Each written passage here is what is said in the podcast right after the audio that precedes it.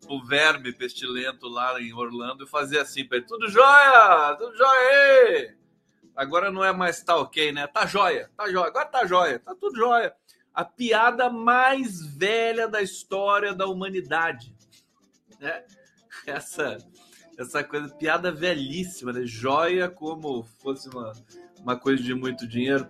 Bom, mas a gente tá vivo, né? Ninguém morreu por causa dessa piada horrível. É, começando aqui mais uma live do Conde. Ao vivo! Pra vocês! Aqui, jornalistas livres! Livres! Também prerrogativas foi homenageado hoje na Câmara Municipal de São Paulo, um evento épico. Até o Eduardo Suplicy cantou. Adivinha o que, que o Eduardo Suplicy cantou? Duvido que vocês adivinhem o que, que o, o Suplicy cantou na celebração do Prerro. Prerro. É jóia e cocaína, né, Iraí Santos? É, foi fantástico. Olha, a Câmara Municipal de São Paulo nunca esteve tão lotada em tanta polvorosa como nessa noite. É, a gente vai fazer a. A gente vai transmitir, né? Prerrogativas e todo o pool da democracia vai transmitir essa cerimônia, é, creio eu que no próximo sábado. Foi muito bonita discurso do Pedro Serrano foi muito bonito, Marco Aurélio de Carvalho, os patronos do Prerrogativas ali. Enfim, Prerrogativas merece, ganhou. Chama Salva de Prata. É uma comenda, é a principal comenda que a Câmara Municipal de São Paulo oferece a pessoas e entidades que se destacaram aí é, ao longo dos anos. Prerrogativas merece. Bom, vamos lá. Ai, ai. É, eu, eu acho engraçado. Sabe por que, eu dei risada agora? Porque às vezes perguntam pro, pro Marco Aurélio de Carvalho, né? Quem, o que, quem são os principais nomes para o STF? Como se ele fosse responder uma pergunta dessa. Eu não acredito, né? As pessoas tenham coragem de perguntar esse tipo de coisa. Bom, sejam bem-vindos. A Maria Noemi está aqui. É Condão, cheguei agora. Que passa, querida Maria Noemi, seja bem-vinda aqui. Se gritar, pega ladrão. Se o Condão gritar, vai pegar todo mundo. Então, já pensou? Já pensou? Se alguém tentar me assaltar na rua, é só dar um grito, pronto. Assusta o ladrão, vai embora. Tudo jóia, Condão? Tudo jóia com vocês? Vamos falar das joias. Tem notícia boa também hoje.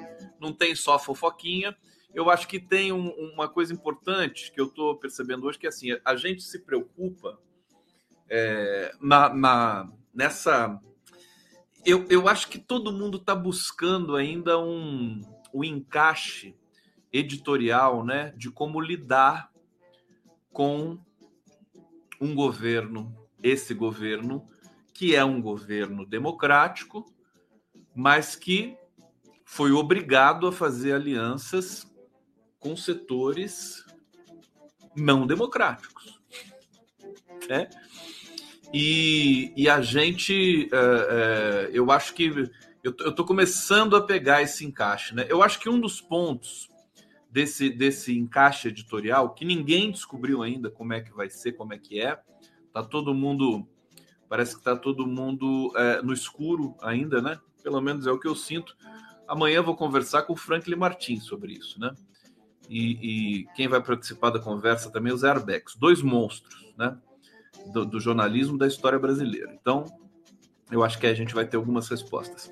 O, o Franklin está lançando um novo livro, inclusive, é, mas nós vamos falar também, nós vamos falar muito de comunicação, é, que me parece continua sendo o calcanhar de Aquiles, né?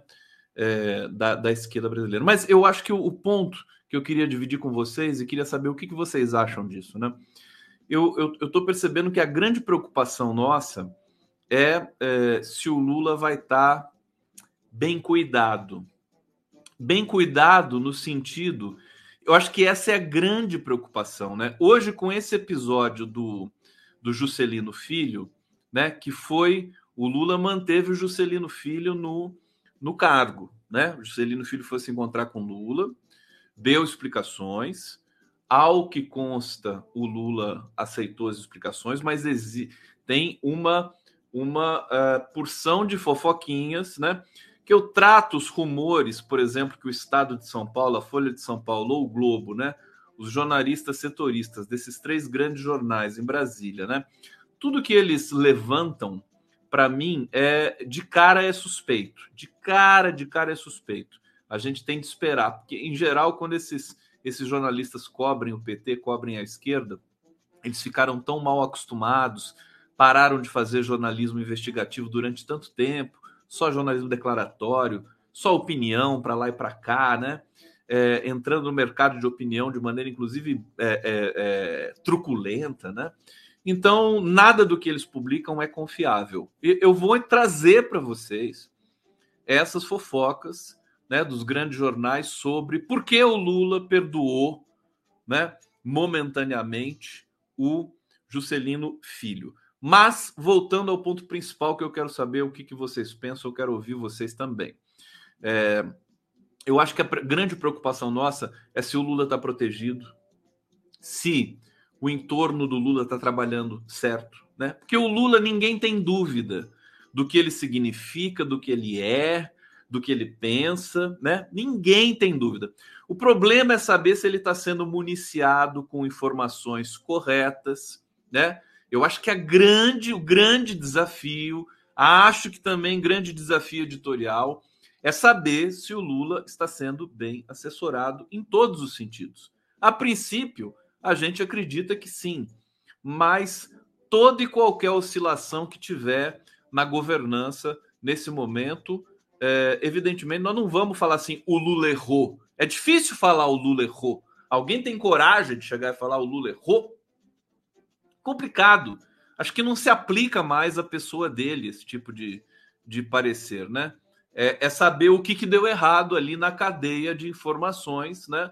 Nessa, nesse, nesse, nessas conexões que chegam, que, que vão para lá e para cá na, na, na, dinâmica do governo federal. Vou, vou trazer a primeira notícia para vocês. Vamos falar do, do Juscelino Filho, né? Que deu o que falar e daqui a pouco eu falo da questão do Bolsonaro. Parece que o Bolsonaro. Não, deixa eu. Eu vou começar com uma notícia do Bozo, então, para vocês. Ó, por que, que vocês estão tudo aí sem falar nada, hein? O que, que vocês estão falando aqui no bate-papo? Por favor, vocês querem fazer o favor de comentar aqui para mim? Deixa eu botar a legenda. Você quer, quer a legenda do Pix? O Pix do Condão? Olha lá o Pix do Condão. Ó. Melhor Pix do mundo. Entendeu? Esse é, esse é o verdadeiro Pix. Né? O meu Pix. aqui, tá aqui para vocês. Eu sou da freguesia. Deixa eu tirar esse, esse grandão aqui. Fica só com o pequenininho lá embaixo. É... Ah, o que, que eu ia fazer também? Olha, vou colocar aqui. Muita gente me cobrando. É... Gente que não tem como fazer Pix, que não faz Pix, que não gosta, não tem intimidade com isso é, pedindo conta e tal, outro, outro mecanismo de colaboração. Eu estou devendo ainda, tá? Se, aguenta mais um pouquinho, que logo eu é, disponibilizo também outra via. Tem, a maioria dos, dos veículos, eu quero ser sempre diferente, né? A maioria dos veículos tem 500 formas de, de colaboração, né? Eu só tenho uma, por enquanto, tá? Acho que simplifica, né? Simplifica. Ah, como é que eu vou ajudar o condão? Pô, o Pix do condão. Pronto. Acabou. É, olha só. O Lula está preparando um pacote para o mês da mulher. Aliás, saudações a todas as mulheres que estão nos acompanhando aqui. A Semana da Mulher, o mês da mulher, o ano da mulher, a era da mulher. É, e nós estamos a dois dias do Dia Internacional dos Direitos da Mulheres, na minha concepção. Acho que é assim que a gente tem de chamar essa data, né? Vamos falar que o Lula está preparando, o governo está preparando uma grande cerimônia, vai ser muito emocionante. A gente vai ter é, é, o Dia Nacional Marielle Franco. Que dia que será que vai ser o Dia Marielle Franco, hein? Vamos ver, talvez seja o dia do. Será que é o dia da execução da Marielle? Ou o dia do aniversário da Marielle? Eu estou aqui na dúvida. O que for será celebrado como o Dia da Marielle, para a gente não esquecer jamais. É, aqui, essa aqui é engraçadíssima, pessoal. Faz favor. Olha isso aqui. Bolsonaro. Vocês não estão com saudade do Bolsonaro? Ninguém aqui está com saudade do Bolsonaro? Não dá saudade. Olha, eu conheço gente, entendeu? De mídia que tá com saudade, viu? Porque quando o Bolsonaro tava aí, tinha, tinha muito mais audiência, né? Aquela coisa, né? muito mais bombava notícia, né? E tal. Agora, agora estamos às traças, né? Vamos ver aqui. É, isso aqui é demais. Bom, Bolsonaro deve usar caso das joias como pretexto para adiar volta dos Estados Unidos. Piada, né? Ele já não ia voltar mesmo, né? Bom, o ex-presidente Jair Pestilento Bolsonaro tem sido aconselhado a adiar a volta dos Estados Unidos após a revelação da retenção pela Receita Federal de joias avaliadas em 16 milhões. Essa história das joias, só fazer um comentário preliminar aqui para vocês. Eu acho que é preciso investigar é, e perguntar para o governo saudita né, se foi só aquilo mesmo. Né? Eu acho que deve ter uma montanha de fraude, né? muita coisa. O, o, o sujeitinho que veio é, da Arábia Saudita e pousou no, no, no aeroporto de Guarulhos, estava levando as joias na mochila e tinha quebrado as patas do cavalo para o cavalo ficar. Eu tenho esse cavalo aqui, ó, quer ver? Eu tenho, eu tenho a imagem do cavalo para vocês aqui. Cavalo, cavalo.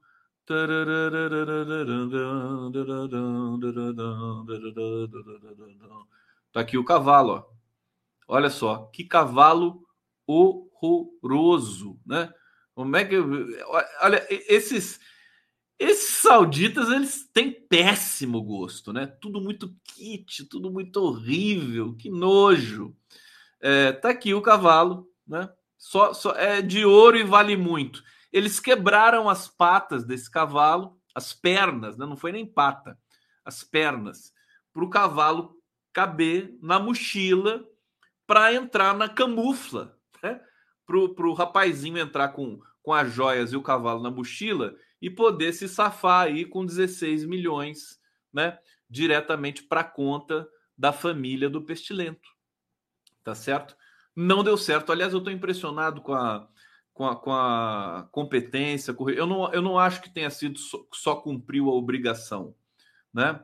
É, o, o agente da Receita Federal do, do aeroporto de Guarulhos, porque ele resistiu ao assédio do daquele militar enviado pelo Bolsonaro no dia 29 de dezembro e todas as outras oito tentativas, né?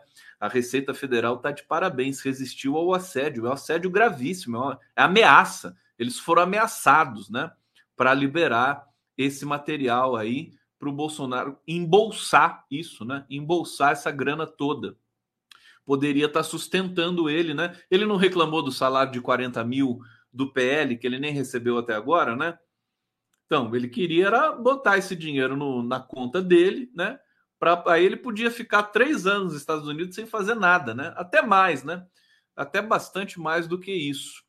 É, tá aqui, a gente vê a podridão também, que é a Arábia Saudita, né? esse esse não quero criticar o povo saudita é, sempre a gente sempre quando critica um país é o governo né desse país né não é o povo é, e a Arábia Saudita é lamentável né uma teocracia né é, que ninguém ninguém contesta né os Estados Unidos não contestam falam de Cuba falam de Venezuela não falam da Arábia Saudita né não tem eleição governo hereditário né e aí? E onde é, é, é, aflora, né? Você imagina que o que, que é corrupção na Arábia Saudita, né? Lavagem de dinheiro e tudo isso, né? Tudo isso. É tão ruim quanto o Brasil de Bolsonaro. Mas deixa eu trazer aqui as informações. Os acessórios seriam um presente é, do governo saudita, vocês estão sabendo disso, estão cansados de saber. é, os aliados do verme, né? Dizem que é melhor aguardar os desdobramentos das investigações. É sempre melhor aguardar. É, que deve ouvir o ex-ministro Bento Albuquerque, que também deve ser, né? Tá até o pescoço de lama, né? O Bento Albuquerque é, e o ex-ajudante de ordens Mauro Cid, próximo à família do Verme. Caso retorne ao Brasil em março, como anunciado, será alvo fácil de opositores integrantes do governo. A avaliação é que as explicações dadas até o momento não foram suficientes. É, desculpinha para o Bolsonaro continuar foragido nos Estados Unidos, até que aguardo muito, peço. Acho que a gente precisa fazer, começar a fazer a manifestação de rua sabe? No Brasil, nos Estados Unidos, eu vou mobilizar de novo lá o movimento Brado, que é o movimento pela democracia no Brasil, que está localizado em Nova York, os brasileiros que moram no mundo inteiro, pedir a extradição do Bolsonaro, né? Já que a esquerda brasileira está meio apática aí, né? Ninguém sabe direito, ficou todo mundo preocupado em ganhar um cargo no governo, né? E esqueceram que precisa trabalhar, né? Trabalhar. Então, eu acho que a gente precisa trabalhar, pedir a extradição do Bolsonaro, fazer movimentações, fazer manifestações grandes para pedir a extradição. Eu quero tumultuar esse negócio. Né? Basta de aceitar tudo do jeito que fica. É, Segunda-feira, hoje, né, o ministro da Justiça, Flávio Dino, acionou a Polícia Federal para investigar a entrada de joias no Brasil. Bom, isso aqui é só para registrar para vocês que o Bolsonaro não quer voltar para o Brasil, ainda mais agora com essa questão das joias, né? Eu tenho comigo o seguinte: o que, que eu posso perceber no, na, na, cena geral, né? É, muita gente estava duvidando se o Bolsonaro ia ser preso, se ele ia ser ficar inelegível, se a justiça brasileira tem coragem de fazer isso, e tem uma esquerda que tem medo que se ele for preso ele vai virar um mártir e vai atiçar as, as, né? aquela coisa toda é um medo é um medo estrutural da esquerda brasileira que olha sinceramente eu estou cansado desse medo estrutural Tá na hora da gente ter um mínimo de coragem de, de agir e não ficar calculando tanto consequência, essa coisa de ter medo de reajustar a gasolina, sabe? De, um, de uma desoneração criminosa porque vai perder popularidade. Eu acho que isso aí, isso aí é o que é o que entristece a gente, né? Aquela, aquele preço, né? De a esquerda estar tá no poder e mesmo fora do poder, quer dizer, foram tantos cálculos de covardia durante esse período Temer, Bolsonaro, é, que, que não é fácil da gente digerir isso, né? A gente precisa, precisa pensar com. Né, a, a, a esquerda precisa ser mais corajosa. Eu, conversando com meu queridinho, o, o, o Zerbex virou meu guru, né? O Arbex, você é meu guru, viu, meu filho? O, o, o Arbex, eu escuto muito o Arbex porque ele é, ele tem uma história, né? E ele, ele diz assim: quando o PT fala que é republicano, né? Sabe, é horrível e eu concordo com ele. É muito institucionalidade para um partido político. O partido político precisa se, se movimentar, sabe? Precisa querer mudar as coisas o tempo todo. É isso que o Lula está encarnando nesse momento. E o Lula está tentando ver se ele faz né, o partido pegar no tranco né? O PT ele precisa se aproximar mais do Lula. Não adianta só apoiar, né? Apoiou, tal, puxou bastante o saco, mas também apoiou e tudo mais. Mas agora tenta se espelhar um pouco nesse cara, né? Para uma atitude do partido mais é, é, é, produtiva, não proativa, mas produtiva, né? Para denunciar as mazelas do país e não ficar nessa eterna, né? nesse eterno é, comportamento temeroso, covarde, na minha opinião, de querer manter as aparências e ficar nessa superfície, nessa superfície institucional que só nos trouxe tristeza nesses, nesses últimos tempos. Bom, é, aqui, vamos, vamos para o Lula agora. O Juscelino. Vamos ver do Juscelino aqui. Vocês estão comentando aquilo que eu pedi para vocês comentarem? né? Porque eu, tudo gira, gira tanto em torno do Lula que eu acho que um dos, é, é, dos das fragilidades é saber, né? Como é que o Lula está sendo municiado, assessorado, né? A gente sabe que o Celso Amorim está por ali e no Celso o Celso Amorim é quase um outro Lula, né? Que a gente confia assim de olhos fechados. Mas quem mais está ali, né? Além de Celso Amorim. Quem mais está ali fazendo, dando informações, ponderando? Agora vem o episódio da Nicarágua, né? Nós temos um estresse também, acho ótimo isso, viu? PT pelo menos está vivo, né? O Cantalice foi lá, é, descascou a Nicarágua, falou da Venezuela também, como se fosse um, um, um liberal, como se fosse um, alguém da classe média brasileira. É, é, mas eu acho que é importante isso, é importante o PT lidar com as contradições e com os desafios que tem no mundo hoje, políticos ideológicos, político-ideológicos. Né? Eu escutei do uh, Eric Nepomuceno, que também é um. Aliás, o Eric Nepomuceno acho que foi nomeado, acho não, ele foi nomeado é, o representante da EBC no Rio de Janeiro. É, e quem que foi em São Paulo? Alguém foi em São Paulo, né? Bom, é a nova geração chegando com tudo aí. É, o Eric me disse que é, o, so, e ele, ele usou exatamente essas palavras, né? Sobre a Nicarágua, o Lula está mal assessorado, né?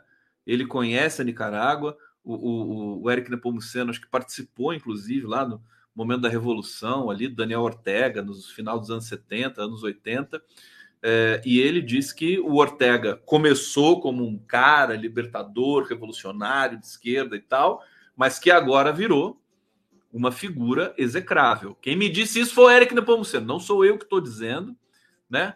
É, não quero fugir a responsabilidade de dizer, por tudo que eu vejo e leio sobre a Nicarágua, eu acho que se tornou um desastre aquilo lá, né? Mas vamos ver o que, que as pessoas têm de dizer. Tem muitos compromissos aí envolvidos. O que, que vocês acham da Nicarágua? O que, que vocês acham do Daniel Ortega? Vamos ver. A voz do povo é a voz do povo. Um ateu, né? Um ateu com, com, com expressões populares. Né? A voz do povo é a voz do povo. É, o observar é... O Eduardo Marinho tá aqui. Ô, Eduardo Marinho! Ô, Praga! Pelo amor de Deus, eu já pedi para você, já tentei chamar você por todos os meios. Mandei, mandei mensagem para você no Instagram. Eduardo Marinho é um cara fantástico, tá aqui assistindo lá, observar, observar. Conheci o Orbex no Pasquim 21, na década de 90, grande pessoa. Marinho, eu tô, tô querendo te achar, viu, querido? Deixa eu botar meu e-mail aqui. E, e se você tiver um pouco de paciência e saco, Manda um e-mail para mim, meu filho, para gente, para você vir aqui, para você conversar comigo, para você falar, né? Que você é o cara que fala, é o cara que realmente sente. É, tá aí. Para quem mais quiser me mandar e-mail me xingando, tal, me trollando, fica à vontade também, tem problema. Aqui, o arroz, arroz Esteves, Ortega se transformou em algo muito ruim, né? É, Edith Teixeira, Ortega já era muda Lula, Vamos ver aqui. João Hart. Boa noite, Conde, Condessas e Condes seguintes. Obrigado. É, Carlos Cláudio Vereza. Juscelino tá com a batata assando. Vamos lá. Cê tá na hora da vinheta? Ainda não, né? Ainda não. Espera aí que eu vou. Daqui a pouco vai ter vinheta para vocês. Deixa eu trazer. Vamos, vamos falar do Juscelino Filho, né? E depois eu volto a falar de joias. Volto a falar isso aqui. Tudo jóia aí? Tudo jóia? Juscelino Filho se explica para Lula que o afaga Peraí, deixa eu ler isso aqui de novo. Juscelino Filho, Filho se explica para Lula que o afaga. O Lula afagou o Juscelino Filho? Tenho minhas dúvidas. Viu? E decide mantê-lo ministro. Vamos ver aqui o que está dizendo aqui. Vamos lá. Ministro das Comunicações Juscelino Filho se reuniu na tarde dessa segunda-feira com o presidente Lula para prestar esclarecimentos sobre as denúncias envolvendo o pagamento de diárias em seu nome. No encontro, que durou cerca de uma hora, Lula decidiu pela permanência de Juscelino como ministro. O Juscelino Filho, eu vi ele dando uma entrevista aqui, ele jura por Deus que ele é, é, viajou com um avião, mas que depois, é, para compromisso oficial, e depois foi lá na tal leilão de cavalo e que era fora da agenda oficial e que é, o dinheiro que automaticamente é, é, acho que é depositado ali na, na, na, conta dele como deputado, etc., é, é, foi depositado na conta dele e ele devolveu o dinheiro, né? Então ele explicou isso. Né? A gente não pode também execrar uma pessoa é, de bate-pronto, né? Tem que esperar o cara se defender. Vamos ver o que, que ele tem para mostrar, e é isso que o Lula pediu. E se o Lula, é, digamos, é, perdoou nesse momento, eu tendo a confiar no, no instinto do Lula. Vamos ver o que está em jogo aqui. É, na reunião, bom, prestou esclarecimentos, Lula decidiu pela permanência de Juscelino como ministro. Na reunião, que também contou com a presença dos ministros Alexandre Padilha, Rui Costa, tá muito masculino esse esse núcleo, né, palaciano do Lula, né? Rui Costa, Alexandre, quem que aguenta Rui Costa, Alexandre Padilha todo dia? Sabe? Tinha que ter uma mulher ali. Entendeu? Como é que pode um negócio desse? Só a Janja, né, para estar tá no meio. Ah, Alexandre Padilha, o Alexandre Padilha é um amor, né? Ele é um amor. É quase uma Juscelino se defendeu das acusações e ganhou o afago do presidente nas redes sociais. Após o encontro, Juscelino já fez protestos para o futuro e disse que irá inaugurar com Lula, ainda em março, o projeto para ampliar acesso à, internet na região amazônica.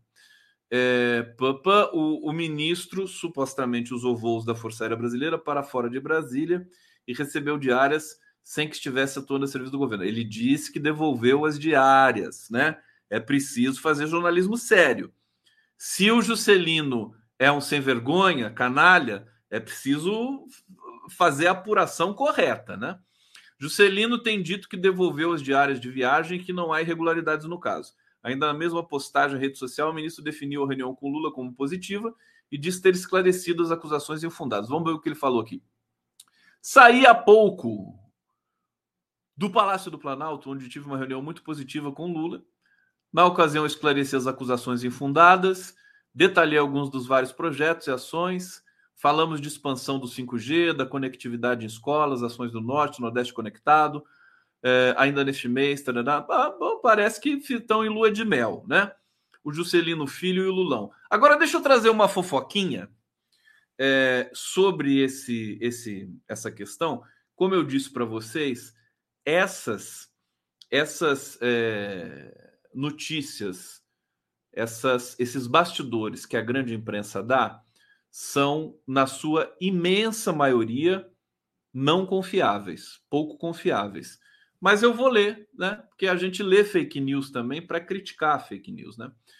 Olha, Lula foi aconselhado por Lira a manter Juscelino para não perder votos do União Brasil, né? Se isso fosse verdade, né, a coisa estaria feia, né? receber conselho do Arthur Lira e seguir o conselho. Bom, quem faz a matéria é a Vera Rosa e, sinceramente, né, eu acho que passa muito por fantasia, né? Vamos ler um trechinho para a gente tentar avaliar? Ela diz o seguinte: a sobrevivência do, do ministro das Comunicações, Juscelino Filho, passou por um cálculo político é, do, do Planalto. O presidente Lula foi informado por articuladores do governo no Congresso de que os padrinhos de Juscelino não aceitavam a demissão sumária do ministro e culpavam o PT pelos ataques. Na prática, uma dispensa de Juscelino nesse momento significaria votos contrários da bancada do União Brasil, a terceira maior da Câmara, com 59 deputados a projetos do governo. Bom, uma, vou fazer um parêntese aqui. Vou fazer um parêntese. União Brasil, né? Ele tem três ministérios e, e, e, e eles já estão é, sinalizando que não vão votar com o governo. Entendeu? Então, não acho que é o Juscelino ficar ou não ficar que vai fazer alguma diferença nisso. Tá certo? Por isso que eu acho fantasiosa essa. Né? O que, que a Vera Rosa deve ter feito? Né? A jornalista que a gente respeita e tal, e, e quer que a pessoa seja feliz, né? que trabalhe, que ganhe bem, né? Que sabe que, que o Estadão pague todos os direitos dela o tempo todo. É isso, né? Que tenha férias, né? Décimo terceiro. Agora, que, que ela deve ter feito na mania de cobertura desses grandes veículos em Brasília, né? Ela liga para um, ela liga para um deputado, né? Ela eventualmente fala com o assessor do, do Arthur Lira ou com o próprio Arthur Lira, troca um WhatsApp com o Arthur Lira, né? E, ela, e, e, os jornalistas se esquecem que os políticos eles são profissionais da mentira, com todo respeito, tá? É, é meio que um é meio que um, um gênero, né? É, essa, né? É, é só o Lula que consegue escapar dessa demagogia básica que permeia toda a atividade política. A gente precisa mudar isso. Né? É, é, então, é, com, com, essas, com, essas, com esses instrumentos, ela coloca uma notícia dessa de, de que o Lula foi aconselhado pelo Arthur Lira. Eu acho pouco provável, mas é interessante a gente ler eh, da maneira que, com que essas especulações são montadas e criadas e publicadas, para a gente entender com os desafios com, com os quais a gente está lidando, né? Bom, Lula conversou sobre o assunto nos últimos dias, diz a Vera Rosa, com os presidentes da Câmara Arthur Lira, do Senado Rodrigo Pacheco e com o senador Davi Alcolumbre, um dos fiadores de Juscelino. Foi o Davi Alcolumbre, inclusive deu, deu uma puta briga, eu me lembro muito bem daquilo, para a nomeação do Juscelino Filho, né? O Alcolumbre que bancou o Juscelino Filho. Isso é verdade. É, todos aconselharam a pedir que o ministro desse explicações públicas e não jogasse no mar agora. Bom, foi o que o Lula fez. Né? Na verdade, o que, que o Lula deve estar calculando? Né? Eu vou manter, né? precisa ser provado na hora que sair a prova né? de que ele usou dinheiro público para fazer coisas de, de ordem privada, é, aí ele é desligado. Quer dizer, enquanto isso não for, enquanto, enquanto a justiça, enquanto a investigação não chegar, não adianta o Estadão falar, né? Não adianta. O Estadão fala, abre uma crise, mas aí tem que vir a, a formalidade para atestar se aquilo de fato aconteceu ou não. Né? Então, acho que o Lula está fazendo esse cálculo. Agora, que é perigoso é. Né? Que é perigoso é muito perigoso. É, vamos para mais uma, um desdobramento da, da, questão do Juscelino. Vamos ver como é que foi aqui a, a cobertura é, do jornal Folha de São Paulo. Mas antes, vamos para a vinheta, né? Ninguém é de ferro aqui. Vamos botar a vinheta aqui. Feijão a gente puro. come só feijão puro, feijão puro, feijão puro, feijão puro, feijão puro.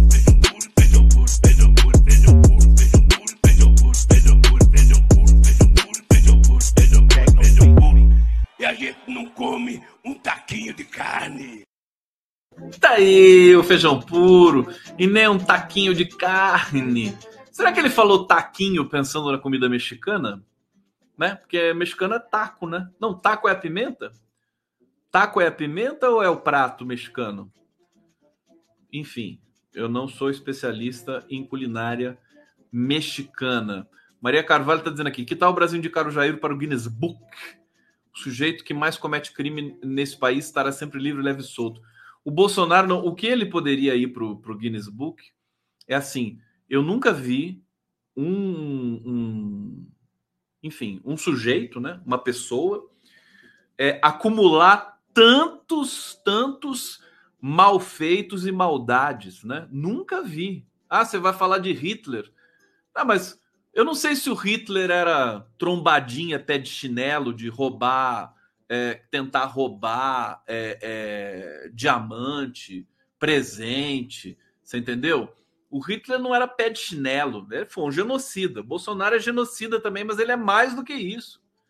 Quer dizer, é tão, é, é tão, sabe, é, terrível, né? Eu nunca vi nada pior do que Bolsonaro. Te confesso para vocês é, que, que acho que ele, ele, ele consegue, ele conseguiu aglutinar tudo de ruim que o ser humano pode ostentar é, numa só pessoa. Tá? Não deixa de ser um fenômeno. Não deixa de ser um fenômeno.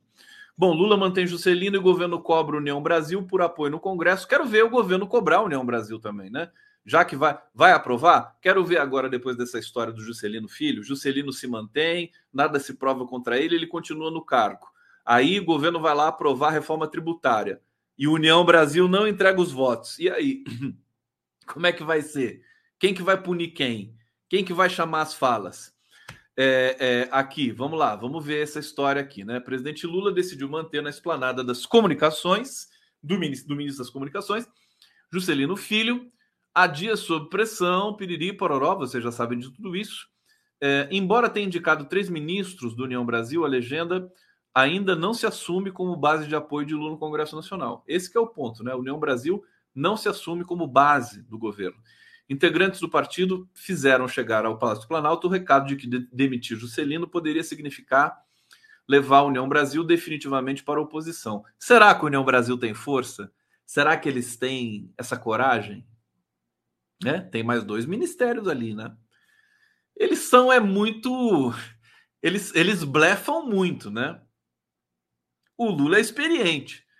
Ele sabe como é que os, os, os deputados agem e ameaçam e blefam, né? É, nem acho União Brasil grandes coisas também. Tem 59 deputados. Tudo bem, né? O PT tem quantos mesmo? Bom, o, a federação partidária que, que elegeu Lula tem 99 deputados, né? PT, é, PCdoB e qual é o terceiro partido da federação? Ah, daqui a pouco vocês me lembram aí. Manutenção do ministro no cargo ocorre após pressão, tal, tal, tal. Aqui, é, afasta, asfaltamento também de uma estrada com recursos de emenda na sua fazenda no Maranhão.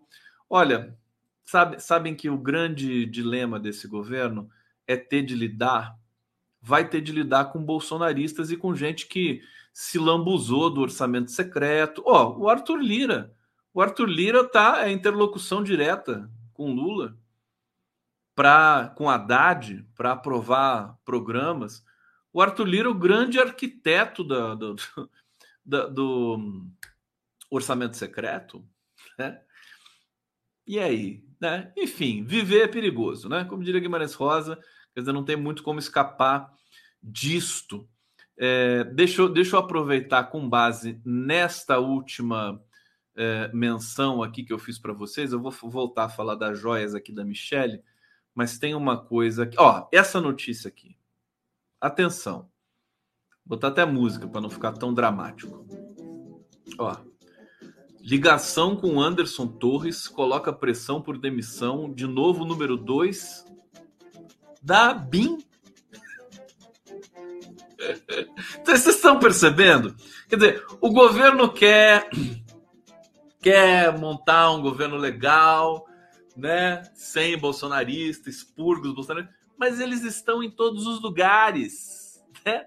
É o menininho do sexto sentido. Eu vejo gente morta, eu vejo bolsonarista vivo, né? Bolsonarista vivo em todos os lugares. Isso aqui é chocante. Vamos ver? A ABIN, que é o serviço de inteligência do governo, vai ter um bolsonarista na segunda posição da ABIN? Bom, o governo Lula passou a ser pressionado por integrantes do PT, da Polícia Federal e a própria Agência Brasileira de Inteligência para trocar o recém-nomeado diretor adjunto do órgão, o delegado federal Alessandro Moretti. Principal insatisfação diz respeito à sua ligação com o ex-ministro da Justiça, Anderson Torres, preso desde o dia 14 de janeiro, investigado por omissão em relação aos atos golpistas de 8 de janeiro. A gente já está careca de saber que o 8 de janeiro partiu de dentro do Palácio do Planalto, né? com é, bolsonaristas ali ainda alocados em é, setores como GSI e a BIM. Né? Claro que parte também do agronegócio, financiadores, Bolsonaro, Anderson Torres, Piriri, Pororó, mas, né, tá tudo misturado. Bom, Moretti foi secretário executivo da Secretaria de Segurança Pública do Distrito Federal entre 2019 e 2021, na primeira passagem de Torres pelo cargo. Também ocupou chefia da área de inteligência da PF no governo Bolsonaro. O nome de Moretti foi escolhido pelo também delegado federal Luiz Fernando Correia esse é de confiança do PT já de outros carnavais, indicado pelo presidente Lula, na última sexta-feira para assumir a direção geral da ABIN. Até ter seu nome sabatinado pelo Senado, é o número dois que fica à frente do órgão. Né? Então, até o Luiz Fernando Correia ser sabatinado pelo Senado, quem está mandando na ABIN hoje no governo Lula é um, uma pessoa ligada ao Anderson Torres. Tá? É o Moretti.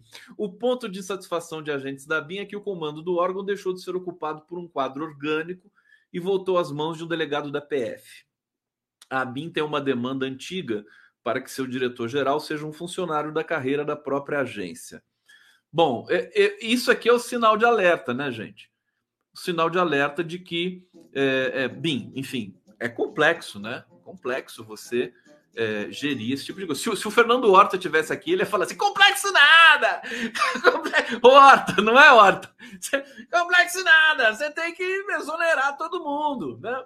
É, enfim, a gente sempre né, aquela com a presunção da inocência. Agora, tem uma coisa que é complicada também, que é a presunção da ignorância, né? A pessoa assim, a pessoa não sabe, né? Mas acontece que o Lula sabe. Por isso que eu fico com aquela tese. Eu acho que tem algum ruído, né?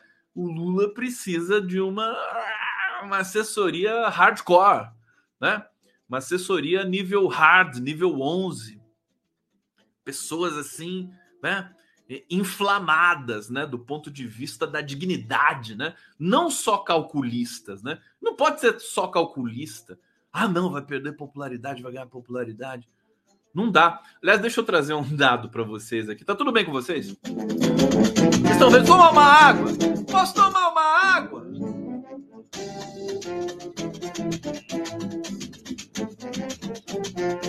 Quase mamei a água. Parece um bebê, né? Um bebê mamando. Hum, que essa água tá boa, gente. Água é uma coisa muito boa, na é verdade. Como eu gosto de água. Água é bom. Tá aqui o Carlos Afonso. Horta para assessor do Lula. horta para assessor do Lula. Aqui a Érica Far Farlin. Adoro Horta porque ele é realista. Eu também. Também. Às vezes ele exagera um pouco, mas em geral ele acerta na jugular, como diz aqui a Nanab. Horta, você tá aí, meu filho? Se manifesta aqui no bate-papo. Manda um alô aqui para mim, manda um zap aqui para mim, diz que você está assistindo a gente. Olha só, aqui, Cláudio Vereza, a limpeza exige muito escova de aço. Deixa eu contar uma historinha para vocês antes, que é o seguinte: o Lula, na entrevista que ele deu pro, pro Reinaldo Azevedo, ele disse que. É, o que, que ele disse mesmo? Assim, que essa história de respeitar a lista tríplice, por exemplo, para nomeação do Procurador-Geral da República, como ele sempre fez, é, né? e assim ascenderam a, a, a chefia do Ministério Público.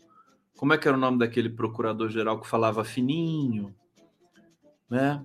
É um cara meio assim, não dava para confiar muito nele. Depois veio o Janot, foi reconduzido pela Dilma também. Essa prática do PT ser excessivamente republicano e excessivamente, né? O PT não pode ser tão bonzinho assim, né? É, então, o Janot, não Janot, mas tinha outro. O anterior ao Janot era um sujeitinho, sabe, falar, tinha uma voz assim, uma coisa, acho que era José alguma coisa. É, alguém lembra quem que veio antes do, do Janot para a gente? É, mas o, o, fato é que o Lula, Roberto Gurgel, exatamente, né? O Gurgel. É o Gurgel? É o Gurgel. Cabelo branco, né? Magro tal. Agora, o detalhe é que é, o Lula disse isso para o Reinaldo Azevedo, falou, olha, eu, eu respeitava a lista tríplice porque eu venho do sindicato, né? Então eu, eu, eu confio nessas, nessas, nesses movimentos que são corporativos, mas que fortalecem as instituições e tudo mais. Só que isso não está acontecendo no Ministério Público. Né? O Ministério Público ele, ele foi contaminado, né? A Lava Jato e outras coisas, citas mas, né? E, e na verdade é um direito dele, né? Até na, na, na reitoria das universidades também, né? os, os professores e a comunidade eles, eles apresentam três nomes e o presidente não é obrigado a escolher um dos três. É obrigado? É obrigado. Ele não precisa escolher o vencedor, né? Nas universidades. Eu não sei se ele pode escolher alguém de fora, como uma espécie de interventor.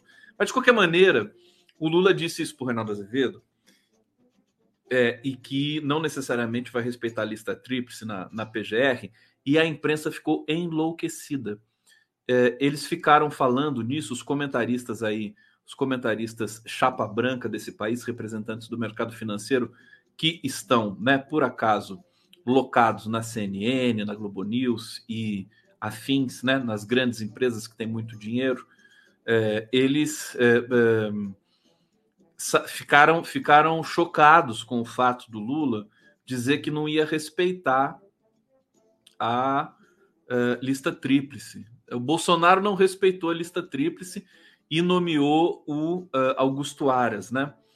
E, enfim, alguns criticaram tudo mais, mas o Lula fazer isso, né, seria um absurdo. E o PT criticou tanto o Bolsonaro porque nomeou o Aras, e eles ficaram nesse nheco-nheco aí dois dias seguidos sem falar em outra coisa. Por quê? Porque o Ministério Público é estratégico para esses veículos, né? É um contraponto é, para se fazer, né, para manter o governo federal, o presidente da República, sob chantagem o tempo todo. Por que, que o Bolsonaro se beneficiou da nomeação do Augusto Aras, né? Porque ele não, ele não pôde ser chantageado pela, pela Procuradoria-Geral da República. Porque o Augusto Aras foi, evidentemente, um procurador de cabresto, né? Agora ele está se movimentando para tentar limpar a biografia, não sei se ele vai conseguir, né? Vamos ver o que o Augusto Aras vai falar daqui a 10 anos sobre a experiência que foi ser um procurador colocado ali pelas mãos do Bolsonaro sem estar na lista tríplice.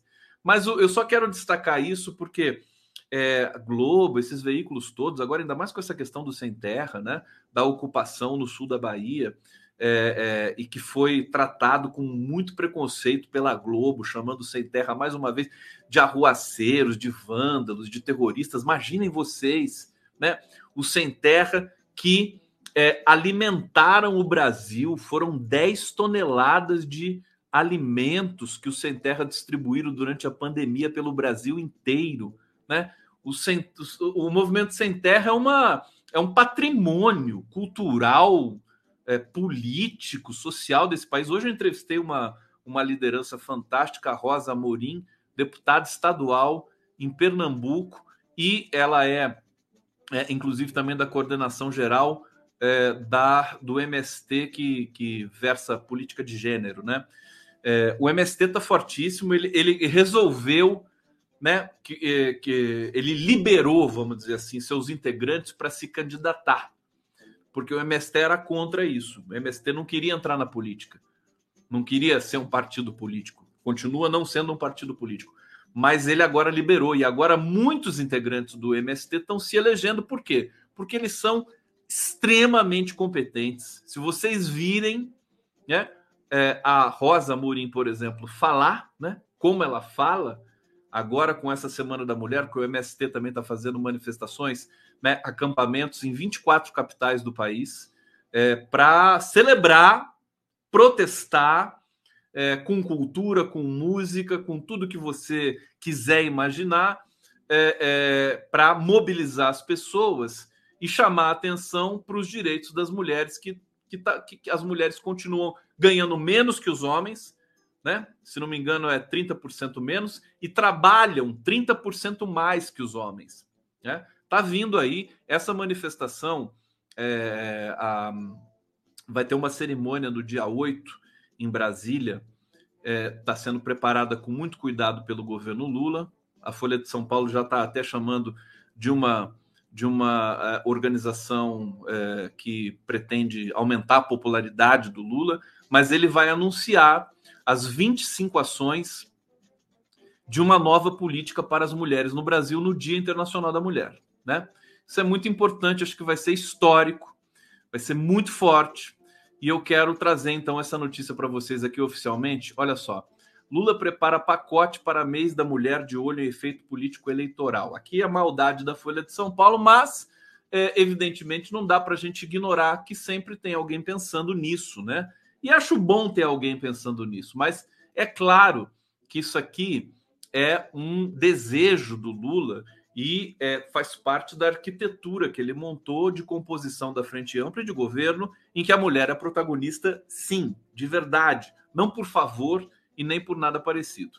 O governo do presidente Lula mobilizou ministérios para que apresentem para o mês de, para, uh, para, apresentem ações para o mês da mulher para dar um peso político à data. O petista uh, pretende trazer uma grande cerimônia, fazer uma grande cerimônia nessa quarta-feira, dia 8, no Palácio do Planalto. De acordo com integrantes do governo, são mais de 25 ações coordenadas pela ministra Cida Gonçalves. Outras medidas serão lançadas ao longo do mês ou já foram anunciadas. Dentre as ações está a proposta de criar o Dia Nacional Marielle Franco e a construção de casas da, casas da mulher brasileira e oficinas de fabricação de absorventes em presídios femininos. Olha só que, que, que impacto, né? Que importante essas ações, né? É, você vê que não são só ações de, de, de maquiagem de marketing, são ações sociais, né? Absorventes, é, fabricação de absorventes em presídios femininos. Isso aqui não vai agradar a classe média brasileira, né? A classe média brasileira quer que todo mundo morra nesse país, né? Bom, além de as mulheres representarem mais da metade da população, há um componente político eleitoral, enfim, aqui a exploração meio, uh, meio não, né? Totalmente pusilânime da Folha de São Paulo, né? É focar nessa questão, né? Não é governo Bolsonaro, viu, Folha? É, lamento dizer, né? Você, vocês que tinham condições aí de convidar profissionais, fazer oficinas para discutir linguagem, né? É, é, estudos contemporâneos de linguagem, para poder, né? Tanto dinheiro que tem, né? O PagSeguro, vocês não fazem nada disso e aí publica uma matéria nojenta dessa aqui que eu tô, eu tô simplesmente tirando, né? As partes que são utilizáveis aqui, né? É, esse tom realmente é desprezível, é, porque não é o principal dessa ação, não é o principal. É, o governo Lula e o PT podem estar errando em 500 mil outras coisas, mas nesse ponto, né, ele está sendo extremamente responsável e engajado em, em, uma promessa, em, uma, em, em, um compromisso que ele que, que foi feito com o país na campanha eleitoral. Bom, é, durante as eleições, Lula foi beneficiado pela alta rejeição das mulheres contra o ex-presidente Bolsonaro. No, Lula não foi beneficiado, né? Isso é fruto do trabalho dele. As mulheres gostam do Lula porque sabem que o Lula tem políticas para elas. Como é que como foi beneficiado? Sem condições, né? Bom, é, ele acredita parte da sua vitória, evidentemente, as mulheres, né? É, e aqui tem uma aspa do Lula aqui que eu acho que vale a pena ler para vocês. Quero que você, Cida, saiba da responsabilidade que eu, Lula, estou te dando, porque quem me elegeu foram as mulheres. Portanto, você tem a responsabilidade de tocar aquilo que, para mim, é mais caro nesse governo, que são as pessoas que, quando ninguém acreditava, foram lá e acreditaram em mim. É bom lembrar também para vocês aí, para o Lula, para a assessoria e tudo mais, que o MST também né, foi é, é, é fundamental para a eleição do Lula e o MST é composto, na sua maioria, por mulheres negras, né? Majoritariamente o MST é negro, é negro. É, e, major, e as mulheres são maioria, como em todos os nichos sociais, as mulheres sempre são maioria, e não é diferente no MST.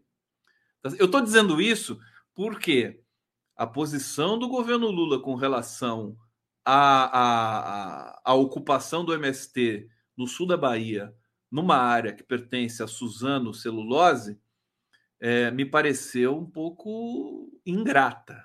Né? É, eu vi o Paulo Teixeira receber representantes da Suzano, conversar por telefone com representantes do MST e é, ir lá para tentar negociar a retirada dos, dos, dos integrantes do MST de uma área que deveria já estar oficialmente é, nas mãos do MST por um acordo que foi feito em 2011. Eu fui estudar essa questão a fundo. A Suzano mentiu. Então eu acho que um governo que foi beneficiado, né, aspas agora, né, por um movimento como o MST, tem que ter mais respeito com o MST na hora em que o movimento pode até sofrer violência, né? Porque os fazendeiros estão doidos para é, é, é, aplicar ali um, um, golpe de violência nos, nos é, integrantes do MST. Bom, tá aqui, fica dada essa puxada de orelha também. É por esse segmento da sociedade, as mulheres que têm dado avaliações mais positivas à gestão do Lula continua sendo assim, porque as mulheres são mais inteligentes, né? a gente tem que admitir isso, não tem jeito, não tem condições. Né? É, tá, é, essa coisa, né, do daquele playboyzinho de merda, né, o Thiago Schultz, né, essa coisa do Red Pill, né, como é infantil isso, né, homens anti-mulheres, Como é que pode isso, né? O episódio da Lívia Lagato, que fez aquela charge, eu trouxe aqui em primeira mão para vocês, né? Toda essa polêmica que suscitou e que veio forte agora justamente no, é, no, no, no, no, dia 8 de março, que é o Dia da Mulher, e o mês da mulher e a Semana da Mulher. Certo? O Thiago Schultz vai. Esse cara, ele merece, né? Merece ser preso, né? Vamos ver o que, que vai acontecer. O Campari dos infernos lá, né? Agora, eu fico enlouquecido de existir um negócio desse, um movimento de homens anti-mulheres, né? Porque eles querem ficar só entre eles, querem transar entre eles tudo mais. Então vão ser felizes, cara. Vão lá, ocupem as saunas aí de São Paulo. Você entendeu? Sem preconceito. É, o Thiago Schultz pega outro, outro machistinha aí e tal, né? Que, citem os machistinhas aí famosos que a gente conhece. Eu não conheço muito porque eu não, eu não consumo esse tipo de merda, né? Mas enfim, a gente acaba sabendo, né? Transversalmente. Mas tem o Thiago Schultz, que mais? Que mais? Esses playboyzinhos, aqueles caras do MBL, né? É tudo a mesma coisa. Aquele outro vereadorzinho que foi caçado, deputado estadual, que foi para a Ucrânia para pegar mulher, né? Esse também é o, é, o, é o tipo do, do homem anti-mulher. Como é que pode um negócio desse? Eu fico louco, né? É, que, que coitado, as mulheres, e, e, mesmo aqueles homens que não são red pill, se for playboy e ter né? Mamado em mamadeira de ouro, né? Recebido comidinha na boca até os 14 anos de idade, né? O, o, o mamãe falei, né? O, o, Lula brincava com o Alckmin assim, né? Falava assim que o Alckmin tinha mamado até os 15 anos, né? A maldade do Lula. Eu adoro quando o Lula é maldoso. Eu tô com saudade. Saudade do Lula maldoso. Sabe? Aquelas piadas assim, que é puro carinho, né? falar que o, que o Alckmin mamou até os, até os 15 anos de idade é puro carinho. Você só, só sacaneia as pessoas de quem você gosta. Que você gosta. Já, vocês sabiam disso? Maior prova de carinho é quando você, você trola uma pessoa. Assim, com amor, evidentemente, né? Com amor. Bom, e eu queria. Vou fechar, eu, eu me estendi aqui, mas eu não quero é, é, deixar essa notícia aqui para amanhã, e amanhã eu vou trazer outras para vocês, mas olha só. Agora sim, né? Petrobras amplia acordo com Equinor para. No, Equinor não é não é empresa de tablet de tempero, não, viu? Equinor é outra coisa. Para gerar energia eólica em alto mar e inicia a transição energética. Olha, enquanto todo mundo tá lá enlouquecido com o preço de gasolina e não sei o que, e o pré-sal e não sei o que, vai para cá, vai para lá, né? É, refinaria e tal aí já chega, e eu tenho certeza que é por ordem do Lula, não é uma coisa da cabecinha do Jean Paul Prats, pura e simplesmente, né? Isso aí é ordem do Lula, né? É investir, né? Energia eólica, o Brasil pode. É, o Brasil já, já teve um fenômeno fantástico da, da energia eólica avançar muito no país e hoje corresponder por 14% da, da energia consumida no país. É uma enormidade, é maior que Itaipu. Acho que não, não chega a ser maior que Itaipu. Mas, uh, e agora a Petrobras investindo nisso, é, é, é, energia eólica em alto mar, nós vamos ter aí, a princípio, os rumores são de investimento de 70 bilhões de dólares, né? E a Petrobras, né, no governo Lula, vai voltar a ser certamente a maior empresa de energia do mundo, né? Ela, ela já chegou muito perto disso é, e agora ela pode ser a maior energia. O Horta apareceu aqui? Aquela praga? Cadê o Horta? Horta! Cadê você, meu filho? Eu não vi ele aqui, não. Deixa eu ver se ele apareceu aqui. Não. Bom, é isso. E eu quero agradecer a presença de vocês. Estamos acabando aqui. É, deixa eu pegar o último comentário do Lespo aqui. Aquele calvo do Campari não gosta da fruta. Nos galãs feios, o vídeo que mostra a voz fina daquela porra. KKK. Isso, né? Tá aí, né? Vamos ter um pouco de é, dignidade, né? Um pouco de dignidade, que essa baixaria para tudo que é lado aí né? nessa ceninha, nessa ceninha masculista aí, masculinista na internet realmente é de doer. E aí, eh, depois eu dou mais detalhes dessa questão da internet da energia eólica, mas eu acho que esse é o ponto assim que é, que é a inflexão, é o Brasil é, se voltando realmente, não para o século XXI, mas para o século XXII.